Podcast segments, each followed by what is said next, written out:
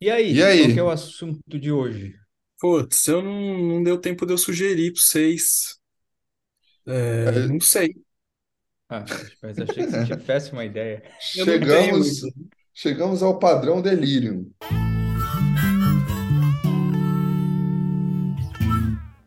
Começando com a gente não sabe o assunto de hoje. E, a- Cara, e ainda assim tal? nós somos muito escutados aí, né? Pelo que eu, pelo que eu Pô, Nossa, impressionante. né? Vai, fala aí, Rafa, fala aí. Não, agra- vamos agradecer. Exatamente. Agradecer o pessoal, porque, putz, muito legal que, que a gente tá, tá observando, assim, né? Muita gente compartilhando, tá entre os podcasts mais escutados, primeiro, muitos deles em primeiro lugar, segundo ou terceiro em outros. Putz, muito legal, assim. Curti. Muito feliz, cara. Foi muito legal mesmo, assim. Compartilhei bastante gente que marcou a gente e ainda pessoas que não marcaram, mas eu vi, amigos, assim. Então, você que está escutando agora, fica aqui o nosso agradecimento da retrospectiva aí do Spotify? Um grande beijo, um grande abraço para todo mundo. Bom, é, eu, eu me veio agora, assim, né, uma, uma, uma sugestão. Na verdade, eu ia gravar um Reels sobre isso, mas talvez a gente pudesse fazer um delírio se fizer sentido para vocês, que é falar sobre a vida das manutenções. Vocês sabem o que são, o que é a vida das manutenções? Não, eu não sei o que que é. Talvez. É, não, vocês, vocês, vocês sabem sim. Vocês só não, só- quem, é, o, o, o Val usa essa expressão e eu hum, agora eu roubei ela para mim, né? É, vida das manutenções é aquela, aquela vida que tudo parece estar no lugar certo, né? Entre aspas, certo. Então a pessoa faz, tá certo. é, ah, tenho casamento de. Sou casado há 30 anos e nunca brigamos, sempre nos demos muito bem. Eu tenho um bom trabalho, tenho uma boa vida. Tudo tá certo, né? Não tem nada que tá fora do lugar. Mas, é, no ponto de vista do inconsciente, o que diz a experiência é que não é bem assim. Na verdade, existe um movimento é, egóico, talvez, de reprimir aquilo que está fora do lugar. né? A, a imagem que, que melhor traduz isso que, que eu estou escrevendo aqui é a do filme Up, Altas Aventuras, que eu já, já falei dele aqui no Delírio mil vezes, que o, o, o seu Frederiksen, que é o personagem central, é, eles tinham um sonho de ir para o paraíso das cachoeiras. Mas aí uma primeira vez não dá, porque ah, quebrou o telhado da casa, manutenção no telhado da casa. Não, mas agora a gente vai. Putz, agora não dá porque furou o pneu. Putz, manutenção no pneu do carro. Ah, agora não sei o que lá, quebrei a perna, manutenção na perna. Então, assim, a vida das manutenções, né? Muito Então você vai manutenção, manutenção, manutenção, manutenção. E assim, cara, não me parece, né? Claro que todos nós aqui, a gente tá mais ou menos na meiuca da nossa vida, né? É, tirando o Léo, que É, é, tirando o Léo, que é, que é um garoto,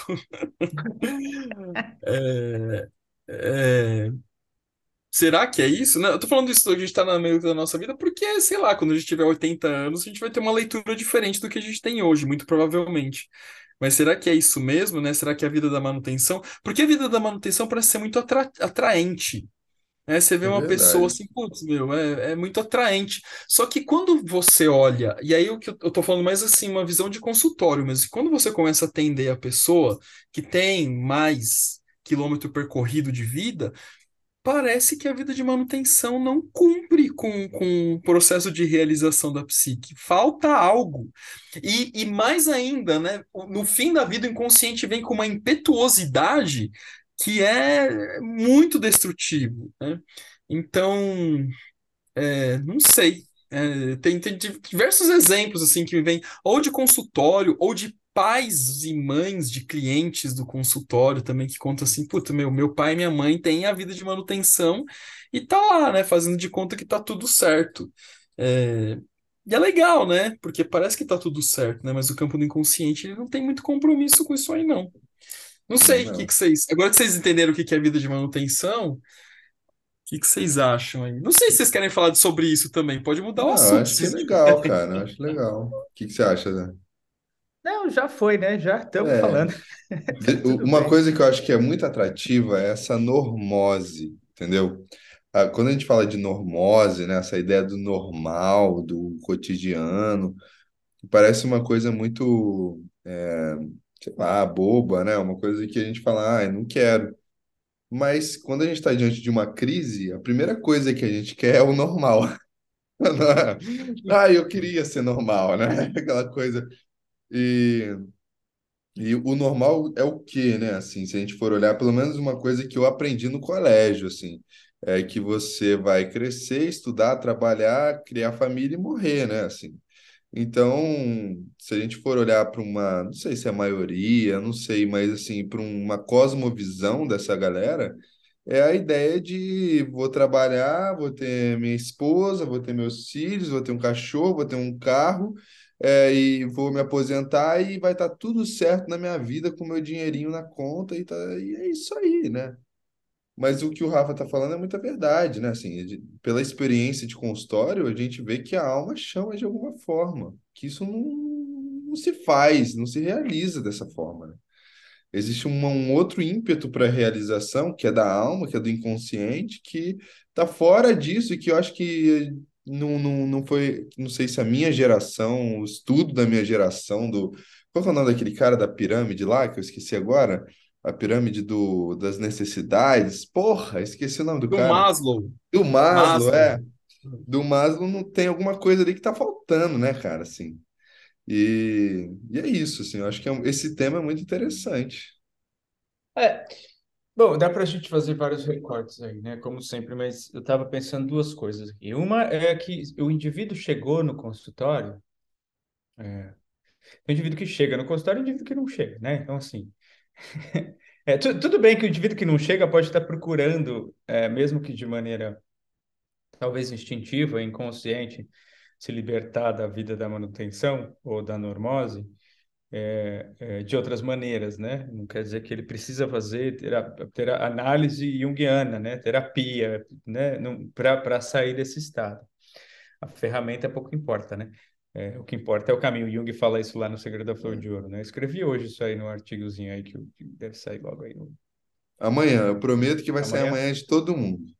lá no, no blog do Todo, todo mundo pilhando o Léo com o artigo, Cara, coitado. deve ter uns 10 artigos para postar amanhã. Putz. É, mas uma coisa é, é- é, de novo, né? Aí uma coisa é esse cara que chega no consultório e diz para você, né? Assim, ah, tá tudo bem, tá tudo no- normal. E semana seguinte tá tudo bem, tá tudo normal, né? E aí vai, e aí vai. E aí de vez em quando acontece alguma coisa, né? Assim, ah, sei lá, minha esposa me traiu, mas tá tudo normal, sabe? Assim, né? E Isso é exemplo clínico, né? Assim, Ô, aí você começa, mas, coisa. mas assim, né? Isso aí não, é um sinal de alguma coisa? Não, tá tudo bem, eu já perdoei, beleza. E, né? E vai fazendo a manutenção aí das merdas todas. É, peraí, Léo. Aí isso é uma coisa. A outra coisa que eu tava pensando aqui é o quanto o indivíduo que não faz nenhuma, é, nem, nenhum tipo de movimento para sair desse lugar, é, na verdade, projeta as frustrações, e aí tem uma, né, que é, é o tema de- do Léo aí, né? Mas que eu tenho pensado muito isso, projeta as frustrações em alguém. Então tem alguém que vai sofrer por ele, porque eu tenho pensado muito na ideia de dos mundos. Não sei se é porque eu, tô, eu voltei a estudar muito o Xing, mas eu tenho pensado muito na ideia de dos mundos e naquilo que Jung insiste várias vezes quando ele fala sobre a sombra, né? De que se a gente não. li- É, é responsabilidade moral e ética, nossa responsabilidade com a coletividade olhar para o inconsciente e, e, e, e, né, integrar e olhar para a sombra e mergulhar e fazer essa merda aí que a gente fala o tempo inteiro. Mas, e quando a gente não faz, pode ser que eu não sofra, mas pode ter alguém do meu lado que pode estar sofrendo. Né, assim, muito, e é responsabilidade minha também, e é culpa minha também, né, assim, o Jung diz lá também, assim, a, a gente precisa ter culpa sim, né, é, a, a culpa e a responsabilidade, elas precisam acontecer, porque sem culpa a gente não, não muda de comportamento, né, a gente continua agindo da mesma maneira. Ah, e quem não se sente culpado é psicopata, né, no fim das contas. Então é importante que a gente se, se- se sinta a culpa, ficar paralisado por ela, não, né, aí a gente tem um problema. Mas a culpa vem para mostrar que a gente fez alguma bobagem, né? Horas. Aí o cara não se sente culpado por nada, né? Assim, não, tá tudo bem, tudo certo, e tá bom. Assim, É, e, me irrita e isso aí. Fala, Léo, você ia falar, pode falar. Não, é- é- eu tava. Me veio uma imagem uma vez de eu, do- de eu pensando sobre a culpa há um tempo atrás, E na minha fantasia, a culpa ela tem que ser um totem assim que você bota na mesa, sabe? Que todo dia você olha para ela ou de vez em quando você olha para ela e pensa, o que que eu aprendi com isso, entendeu? E mas muitas vezes esse totem, ele não é de mesa, né? Ele é a casa inteira. E aí interdita o indivíduo, entendeu? Não sei se, mas enfim. A pergunta eu não lembro agora. Então depois a gente, se um dia, se um dia o inconsciente quiser que eu traga essa pergunta de volta, eu falo para vocês. É whisky, gente, desculpa. É o quê? O whisky? Whisky. É whisky. Eu Tomei um whiskinho antes do delírio. E, e foi Jack porra. Daniels Honey. Ou Honey, é Honey, né? O meu é, é 100 proof, é um Jack Daniels que tem 50% de álcool. Eu não sei quantos por cento de álcool tem, mas que tá Cara, bom Ei, mas, mas fala aí, Rafa. Eu ia voltar pro assunto e a gente foi falar dos Primeiro, spirits. eu queria dizer que eu odeio whisky. É, mas é por Ah, conta de uma experiência ruim que eu tive.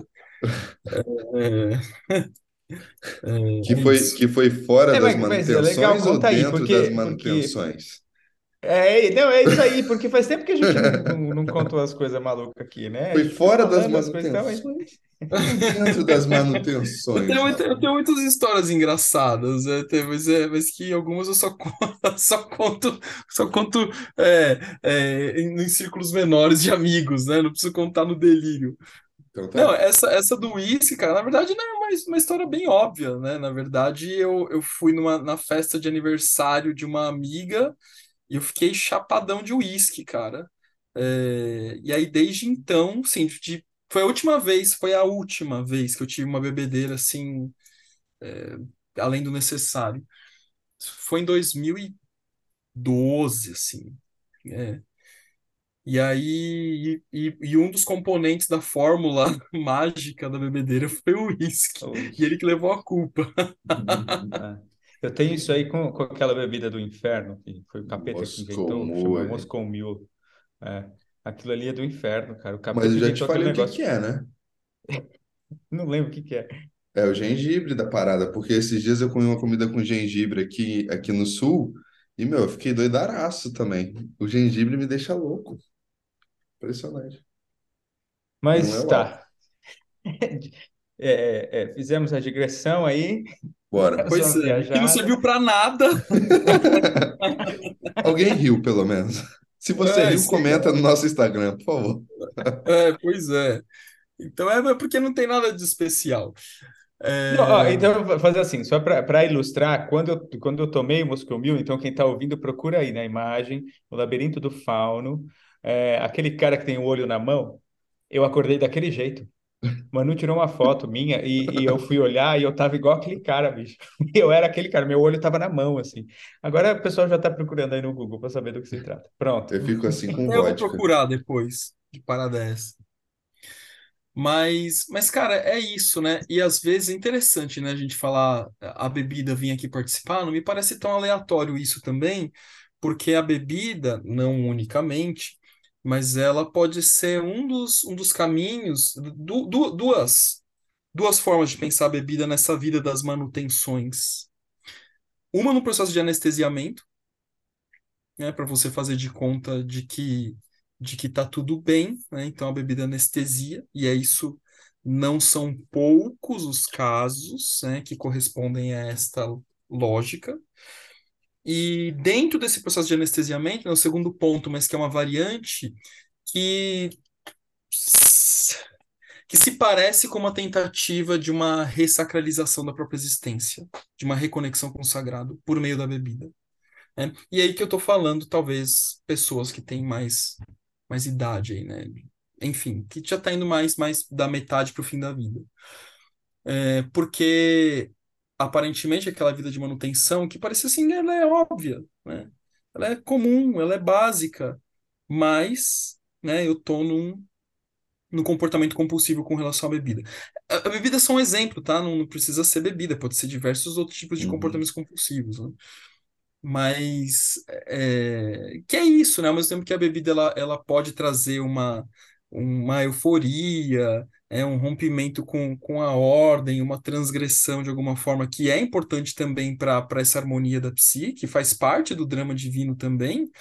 É, por outro lado, é, quando é, acentuada, ela pode revelar outra coisa que, de alguma forma, é, é uma tentativa do sujeito de romper com a vida das manutenções, mas ele acaba caindo nas manutenções, uma vez que até o rito da bebida dele passa a ser um rito repetitivo e igual, sem que ele rompa com o ciclo da bebida.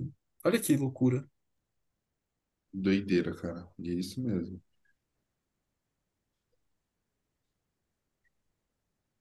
que mais? Acabou? É, a, é- a ideia desse processo de anestesiamento, ele é muito importante, né, assim, É, é, porque, a própria vida de manutenção é uma espécie de anestesiamento, né? é, né, É, eu tava é, pensando nisso. O cara que trabalha 15, 16 horas por, por dia, e aí chega no final de semana, eu tenho que curtir agora! Ah! E aí sai, né, insano, assim. Inclusive, eu, eu falo disso na aula de ânima e ânimos, né, assim, que, que a Von, a Von Franz, bom, Jung, né, o Jung e a Von Franz vão insistir nisso, que a ânima é o arquétipo da vida, né? E quando o homem está afastado da ânima, é, é, e ele é tomado de maneira, né, enantiodrômica, é, por, por aspectos negativos dela, ele quer viver a qualquer preço, né? Assim, ele quer viver, e, então ele tem que curtir tudo ao máximo. Então ele não pode ter uma mulher, tem que ter todas. Ele não pode tomar um, uma dose, ele tem que tomar todas as doses, né? Fica tudo muito exagerado. Ele tem que viver demais e aí se torna patológico. E eu acho que está conectado com essa história, né, Rafa? Porque é o afastamento da alma mesmo, assim. Você conversa com um indivíduo desse, parece que não tem alma, inclusive, né? Assim, é, é, é, é tudo muito morno, é tudo muito sem graça, é tudo muito normótico, né? Assim, é tudo. Eu, já, eu cheguei a dizer já isso para alguns clientes, mas eu lembro de um específico que eu disse assim: Cara, parece que você está o tempo inteiro numa entrevista de emprego aqui comigo, no- no- durante o processo, né, terapêutico, assim. É muito chato isso, cara. inimigo do fim. Parece que está numa entrevista de emprego interessante, né? Mas é, cara, é, é, é muito louco isso, né? Na verdade, o nosso grande. é, é, eu tava dando aula de tipos agora antes da gravação aqui do episódio. É muito legal, né? Eu, de, vol de novo, eu convido você que está ouvindo nosso- esse episódio de 2027 a mandar uma mensagem pra gente, né? Que vai chegar, seu delírio não vai sair do ar, vai continuar lá rolando. Cara, Rafa, se ninguém mandar essa mensagem em 2027, eu vou mandar essa mensagem, cara. Pode ficar Só tranquilo. pro- anônimo, né? Você meu, é, faz faz um uns três episódios que ele tá falando do futuro, cara. Eu já tô anotando aqui as datas. Tô brincando. Mas eu estava antes de gravar esse episódio, né? E aí o Hillman fala que o objetivo da análise não é a, o autoconhecimento. Ele fala que o objetivo da análise é a gente aprender a lidar com os nossos sentimentos, né? Ele, aí ele já chuta o pau da barraca, né? É, e quando a pessoa está num, num processo de anestesiamento da vida, vivendo a vida das manutenções, ela não tem sentimento, ela não fica angustiada, ela não fica incomodada, ela não fica nada, né? Porque não tem, tá tudo certo. Só que ela vai procurar análise.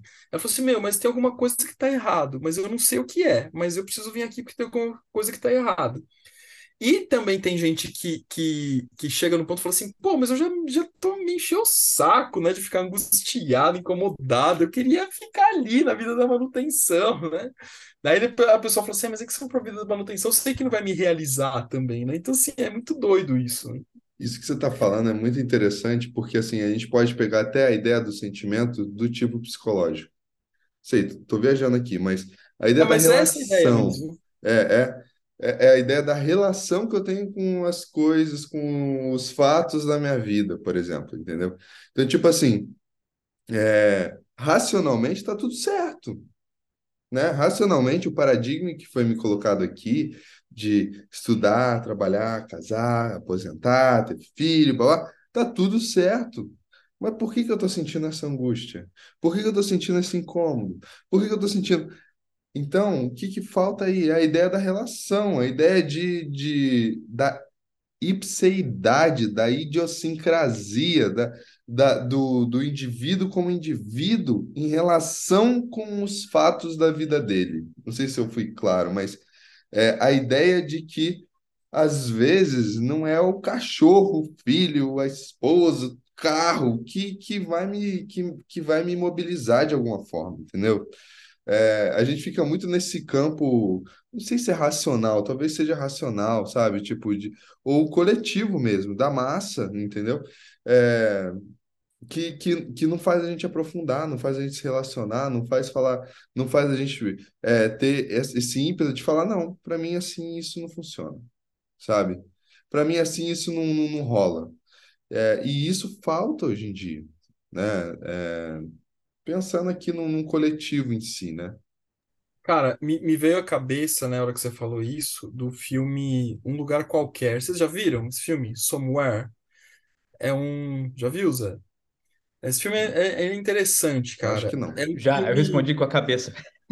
Aí a É, galera não viu, obviamente. claro, né? O, o, o, o- esse filme é, é um filme até meio enfadonho, assim, né? Não é um filme, puta, que filme legal de ver, mas ele é interessante em termos de conteúdo.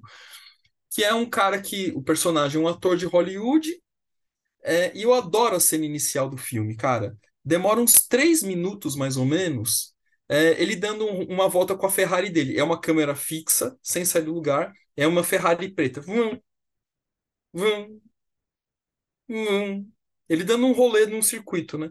Aí você fala, pô, essa porra desse filme não vai começar. E aí a Ferrari preta vai aparecer o filme inteiro, né, cara? Ela é muito protagonista, assim, do filme, né? E tem um sentido a Ferrari, né? Porque, aliás, no final do filme ele abandona a Ferrari porque ela tem uma representatividade simbólica.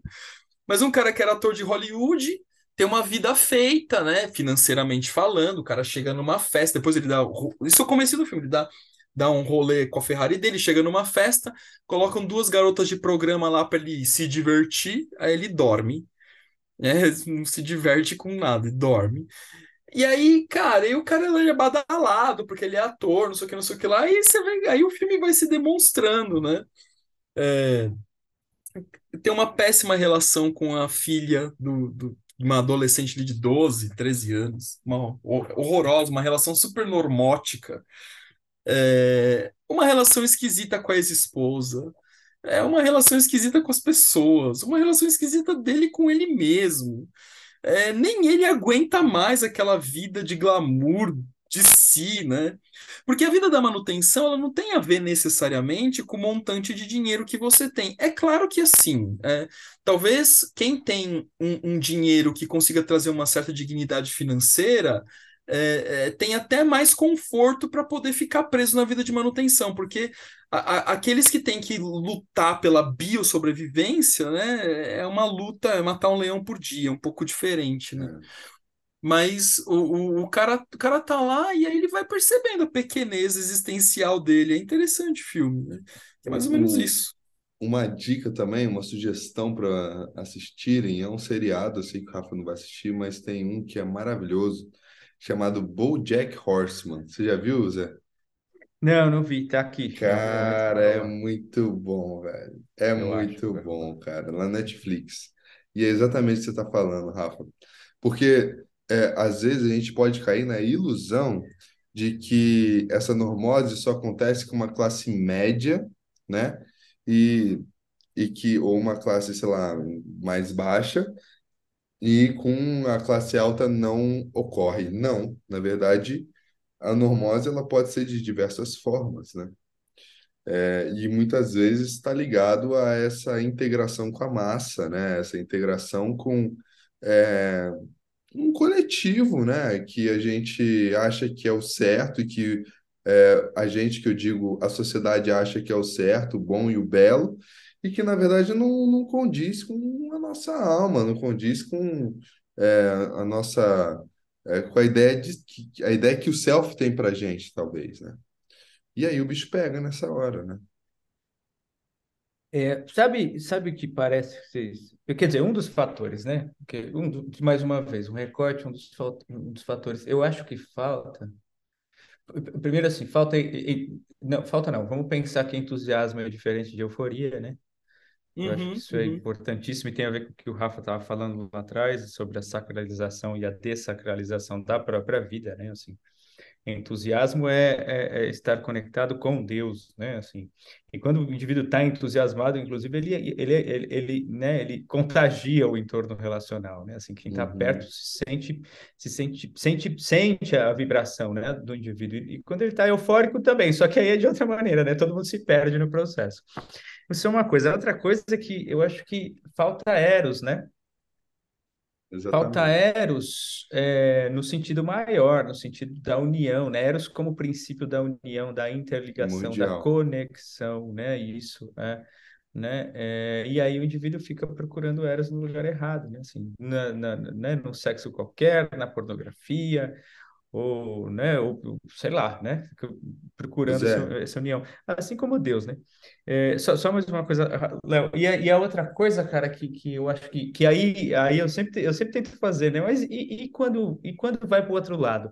A hipervalorização, né? É, do irracional, a hipervalorização desse Eros. E aí, se você nega Logos, na verdade, fudeu também, né? Assim, então, é sempre um princípio de conúncio, né? É sempre um princípio de, de conexão, de conflito e de colaboração aberta entre os dois princípios, Yin Yang, Eros e Logos, né? É, para a gente poder fazer a tal da criação, ampliação de consciência que a gente já falou em outros episódios, né? E aí a, a, a vida flui, a alma se manifesta, né? É, a vida se expressa de maneira criativa, né? E aí fica bacana. Mas de um lado ou do outro, né? Assim, se eu ficar só em Eros, não tem Logos. Se eu ficar só em Logos, não tem Eros, aí unilateralizou, patologiza, né?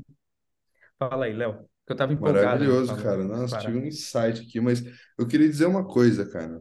É, que euforia e entusiasmo, se a gente for pegar na raiz da palavra, elas são totalmente opostas, né? O euforia tá ligado com eu fora, né? Com ego fora, com a ideia de fora de mim, né? E o enteos, asmo, tá ligado com Deus dentro, asmos, tá ligado com inspiração, né?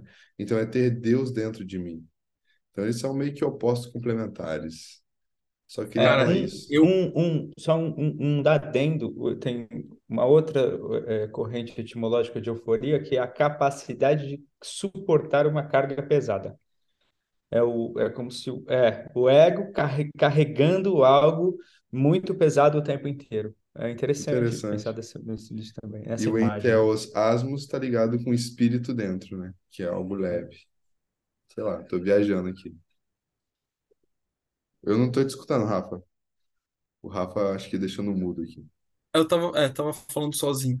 É, o, eu, primeiro, só um ponto que eu, eu amo a palavra entusiasmo, né? Depois que eu entendi, né, a, a etimologia dela, putz, é muito. Ela, ela me toca, ela me sensibiliza. Mas eu só queria, eu queria é, fazer uma defesa da euforia aqui. É, porque Não sei, eu sinto que alguns, hum, às vezes algumas discussões junguianas, assim, ah, o entusiasmo em estar conectado com Deus, não sei o que lá, é bonito, é sagrado, é lindo. Mas a euforia faz parte do drama divino também. Dionísio veio para isso, né? Para tirar a gente do, do- dessa perspectiva apolínea, certinha, regradinha, é a ordem, é a lógica, né? E o que acontece hoje em dia é que essa euforia ela está se apresentando de maneira bárbara né? Ou de maneira exagerada. Então, tudo daquilo que a gente vê, tanto do abuso de álcool, drogas, no abuso de, de celular, no abuso de sei lá o quê, né? No abuso de, de ficar mandando mensagem para os ETs aí para ver se eles, se eles atendem a gente. É, então, assim, é, e, e- e quando a gente pensa em termos de, de princípios é, psíquicos, e de novo, né, é que o Zé falou agora há pouco, que eu concordo é, irrevogavelmente, que, assim, ambos os lados precisam participar, né, do drama divino. Então, eu preciso ter é, é, a ordem participando de alguma coisa, preciso ter o caminho, preciso ter a manutenção participando. A vida também precisa de manutenção. Se não é assim, né? Fica toda hora, não, ah, não, que se dane, deixa o cano quebrado vazando água, deixa assim, para literalizando a ideia de manutenção, né? E não, eu preciso de manutenção, preciso de, de- preciso manter, mas eu preciso também transgredir. É, e às vezes essa trans- transgressão ela vem é, é, com um ímpeto eufórico. O cor- agora, o problema é se eu fico só na euforia. né? Então, é, é, é só, só queria fazer esse contraponto aqui para a gente não demonizar o termo euforia, ainda que ele seja um eufória, que ele, ele seja antagônico ao entusiasmo, é, ele tem uma função também de regulação da psique quando ele participa do drama divino. Mas não sei se Concordo, vocês concordam. Concordo, concordo. É, eu concordo, e aí a gente não pode di- divinir, sacralizar, divini, como é, que- como é que é? Me ajuda aí. Divinizar. Divi- divinizar o termo entusiasmo. É, mas, mas eu tenho a impressão que fica meio divinizado, assim. Exato, e é disso que eu estava falando antes, quando eu falei a história da hipervalorização da coisa toda, né? Assim, É o porque indivíduo hipervaloriza, como tá tudo fodido lá para trás, ele hipervaloriza, do ponto de vista racional, todo mundo preso nessa, nessas, né, né, todo mundo assim, né? Fora, fora das nossas bolhas, eu acho. E na verdade eu não sei o quanto a gente não tá preso nessa merda também, mas enfim. Claro que É, estamos, caralho, que dúvida. é, É, é, e sim, aí fica hipervalorizado, né? Assim, ah, eu estou entusiasmado, eu preciso estar entusiasmado, eu sou entusiasmado, mas assim, eu quem, cara? Então, e, e que Eu posso é esse, esse né? termo, né? Porque às vezes esse Theos é Hades, então eu vou ficar depressivo. Eu vou ficar É, entusiasmado é. depressivo. Eu vou ficar entusiasmado irado com Ares. Vou ficar entusiasmado com amor, com Afrodite e Eros. Entendeu? A questão é saber que os deuses estão perpassando por mim, né? E o entusiasmo talvez tenha, venha daí, né? A ideia, pelo menos do Nietzsche, né? Tô trazendo o Nietzsche agora. É isso, né? Se, ah, cara, tá triste, então fica triste, porra. Sabe? O problema não é ficar triste, o problema é você rejeitar a tristeza né? Aí eu fico triste por causa da tristeza. Aí eu fico tens, tensionado porque eu estou triste, eu não posso estar triste. Não, né? Se essas emoções, esses sentimentos, igual o Hillman falou, é, eles perpassam pela gente, deixa perpassar, né? Isso também é um entusiasmo, joga no papel, vai fazer expressão, vai fazer alguma coisa. Interessante, né? Dá para fazer É, coisas com isso, né? en- então, aí, assim, só, só, eu concordo com isso aí, Léo, mas é, é que eu estava caminhando por uma outra coisa, que é o seguinte, é, que eu sempre brinco também, que Jungiano adora falar que é, que está conectado com a religiosidade, e, ai, como eu sou espiritualizado, mas eu não escolho essa merda. Esse aqui é o ponto, né? Assim, quem escolhe é a divindade. Está conectado com o que você estava falando, né? Assim, mas assim, é, é, Uhum. é, aí fica todo mundo dizendo, ah, eu, eu, eu sou Sou um espiritualizado, quê. luz. Mas é, quando é luminoso, você não tem controle nenhum, o ego não tem, a coisa vem, te invade e aí acabou, cara. Assim, É, eu sou um ser de luz, né? Só tem coisas É, boas aqui. é, então, o ego po- pode entrar num estado de prontidão, mas quem decide é a entidade. Assim, É, a outra entidade. O ego pode decidir do ponto de vista dele, né? Da razão, da, da- da- daqui, né? Do, do- do- da consciência, como gestor do centro da consciência. Agora, se, se Deus resolver que ele não vai se manifestar, ele não vai se manifestar. E não adianta você ficar dizendo que você está entusiasmado, ou você E, tá, né? Porque, na verdade, isso é uma não bobagem, né? adianta evocar o arquétipo, viu, gente? É, exato. Ah, eu vou evocar o arquétipo, é isso aí. Uma besteira, né? É, daí Ai, é tomado pelo arquétipo, na verdade, né? Mas eu acho que, que só um, um ponto ainda para sobre a euforia e entusiasmo, eu acho que é, em processos de decisão, por exemplo, é, decisões significativas, muitas vezes tomamos decisões eufóricas que deveriam ser tomadas, né? Decisões que deveriam ser tomadas é, baseadas no entusiasmo. Eu acho que esse é um ponto importante, né? Então, é, e aí sim, né, decisões significativas que você precisa de alguma forma, deixar esse ego se entregar ao luminoso divindade, como o Zé mencionou. Mas eu quero não, eu quero que, que o ego ele fique extasiado, né? Então, esse, esse é o cuidado. E, e, e como a vida de manutenção, ela, ela é, ela é repetitiva, né? Enfadonha, é, a euforia às vezes transmite uma sensação de entusiasmo, e aí tá tudo errado, né? Agora, é, eu achar que tudo se resolve pelo entusiasmo, eu tô negando a possibilidade de experimentar um pouco a sombra, que pode vir pela euforia. E a sombra também tem que fazer parte dessa parada, não pode ser negada. doideira, hein? É isso Mas, aí. Mas quem disse que tá errado? O self ou o ego? Puta merda. Vambora, Mas vai. vai virar um episódio novo. É, vai ter outro episódio agora? Vambora Valeu, gente. reunião. Valeu, gente. Se Beijos. cuidem. Tchau, Tchau. tchau.